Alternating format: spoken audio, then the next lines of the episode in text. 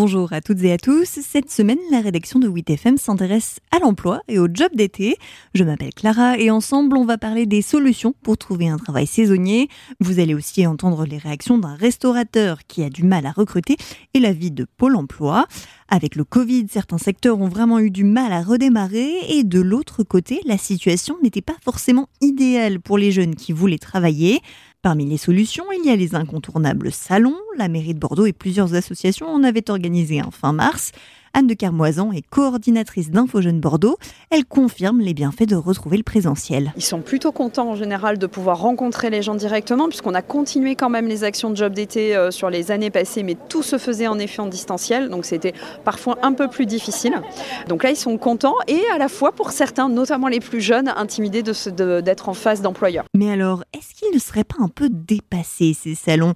Eh bien, pas vraiment. Le concept séduit toujours les principaux concernés, comme Beata, qui les arpente pour trouver un travail étudiant, ce qui l'aiderait à financer ses études. Je trouve l'idée vraiment bien, quoi, parce que moi-même, j'ai eu quand même quelques difficultés au début de l'année. Je voulais chercher euh, un job étudiant et euh, j'ai énormément euh, galéré. J'ai pas forcément trouvé, justement. Et voilà, donc je trouve que pour les jobs d'été, c'est vraiment pas mal. Et même si elle est venue avec ses CV sous le bras, elle apprécie vraiment les ateliers. Moi, j'ai fait un, un, bac général et je me suis, je me suis suis trouvée euh, très déséquilibrée par rapport à des amis qui étaient en professionnel, qui avaient une aide plus conséquente sur, euh, sur euh, la construction de CV justement, alors que moi en vrai on ne m'a jamais vraiment appris. Du coup c'est vrai que c'est vraiment pas mal. Autre aspect qui se développe, le côté juridique, informer les jeunes de leurs droits pour un premier contrat.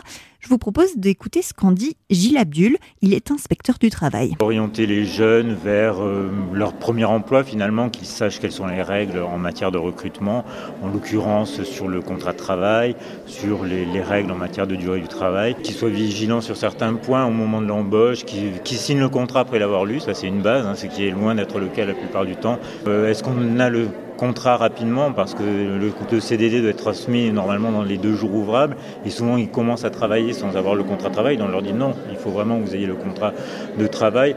Après, les contrats en général ne sont pas piégeants. Hein. Pour Sylvie Schmitt, adjointe au maire, ce volet est indispensable. C'est important de le présenter parce qu'ils peuvent trouver des choses sur Internet ou autre. Et là, euh, il y a des professionnels qui sont là pour eux, qui prennent le temps de leur expliquer euh, comment rédiger une lettre, qui répondent à, leur, à leurs questions précises en face à face.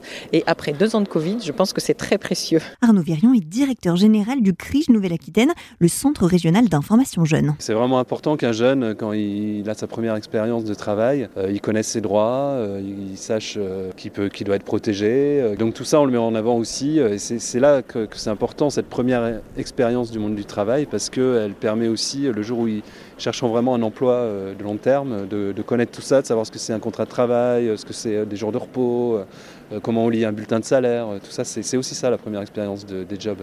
On sensibilise aussi à l'importance d'être déclaré, d'être dans un cadre juridique conforme. Du côté des employeurs, le Covid a vraiment rebattu les cartes. Je pense que les employeurs sont en train, pour, pour certains, de changer un peu d'attitude et euh, effectivement d'être plus dans des conditions euh, plus, plus, favorables pour leurs salariés, la prise de conscience euh, des modalités de travail, de la rémunération. On l'a vu dans l'hôtellerie-restauration, il y a des choses qui ont été négociées au niveau syndicaux. Il y a des collectifs aussi de de, bars par exemple qui euh, proposent euh, des, plus de jours de repos, euh, des horaires plus aménageables, etc. Donc oui, il y a des initiatives qui se lancent. C'est un changement qui est en cours. Comme l'explique ce restaurateur bordelais qui a souhaité rester anonyme, recruter devient de plus en plus difficile. Je pense qu'avec le confinement, tous ceux qui travaillent dans la restauration se sont orientés ailleurs et ça reste quand même des métiers assez difficiles avec beaucoup de contraintes, notamment travailler les week-ends, travailler assez tard le soir. Donc du coup, ben, les gens qui ont goûté à d'autres horaires ne reviennent plus forcément sur, euh, sur la restauration. Il y a tellement de, tellement de contraintes peut-être quelque part que ben, les gens ne, ne restent pas. Et qu'en pense-t-on du côté de Pôle Emploi? Eh bien, Nicolas Moreau, qui est directeur territorial de Pôle Emploi en Gironde, fait le point sur les secteurs en difficulté. Les secteurs les plus en tension dans, dans le département sont classiquement, mais de manière amplifiée cette année, la viticulture, avec euh, aujourd'hui euh, plus de 13 000 besoins de recrutement annoncés sur l'année 2022. On va retrouver l'hôtellerie-restauration, qui est aussi un secteur qui, avec la fin de la crise sanitaire, est lui aussi fortement en tension.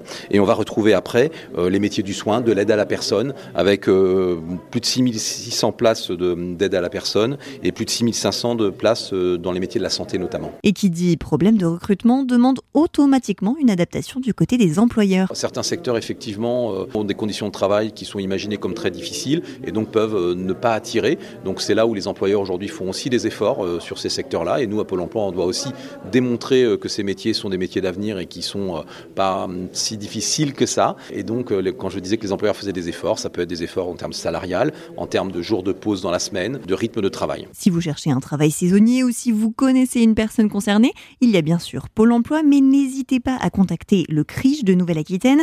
Ils font des permanences en présentiel dans leurs locaux Cour Alsace-Lorraine à Bordeaux et ils ont plein d'informations sur leur site. Nous, on se dit à très bientôt pour un nouvel épisode.